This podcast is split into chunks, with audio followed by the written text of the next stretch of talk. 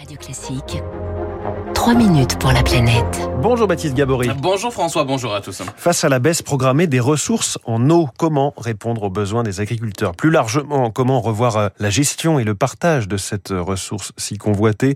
C'est pour répondre à ces questions que le gouvernement a lancé le Varenne agricole de l'eau et du changement climatique. C'était il y a sept mois. Conclusion attendue dans les prochaines semaines. Les chambres d'agriculture et les entreprises de l'eau présentaient hier leurs solutions. Les sécheresses se multiplient, les débits des cours d'eau pourraient eux se réduire de 10 à 40% pour le Rhône, par exemple, d'ici à 2050. La pluviométrie, l'été, elle, devrait baisser. Les impacts du changement climatique s'accélèrent et sont en train de nous tomber dessus. L'expression est celle d'André Bernard, président de la Chambre régionale d'agriculture PACA, vice-président des chambres d'agriculture.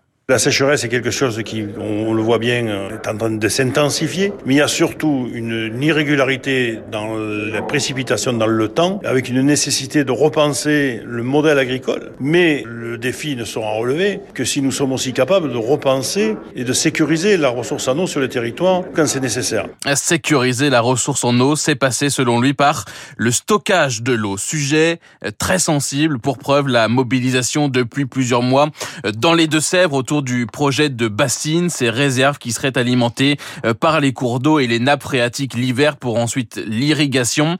Contestation également dans le Tarn et Garonne autour de la retenue de Cossade. Hein. Les associations environnementales dénoncent à chaque fois une privatisation de l'eau au profit de quelques agriculteurs au détriment des autres usages, y compris au détriment de l'environnement.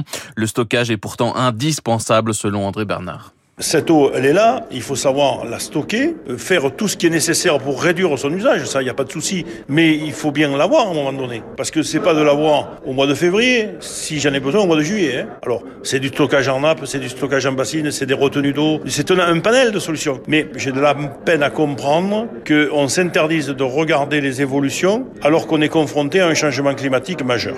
Plusieurs associations environnementales ont, elles, décidé tout simplement de boycotter ce Varenne de l'eau c'est une parodie de consultation selon elle. Les entreprises de l'eau, elles, euh, veulent mettre l'accent sur la réutilisation des eaux usées. 0,8% des eaux usées réutilisées en France, c'est 8% en Italie, 14% en Espagne. Le potentiel est là selon Maximilien Pellegrini, président de la Fédération des entreprises privées de l'eau nous pouvons réutiliser une eau qui sera épurée, traitée pour différents usages.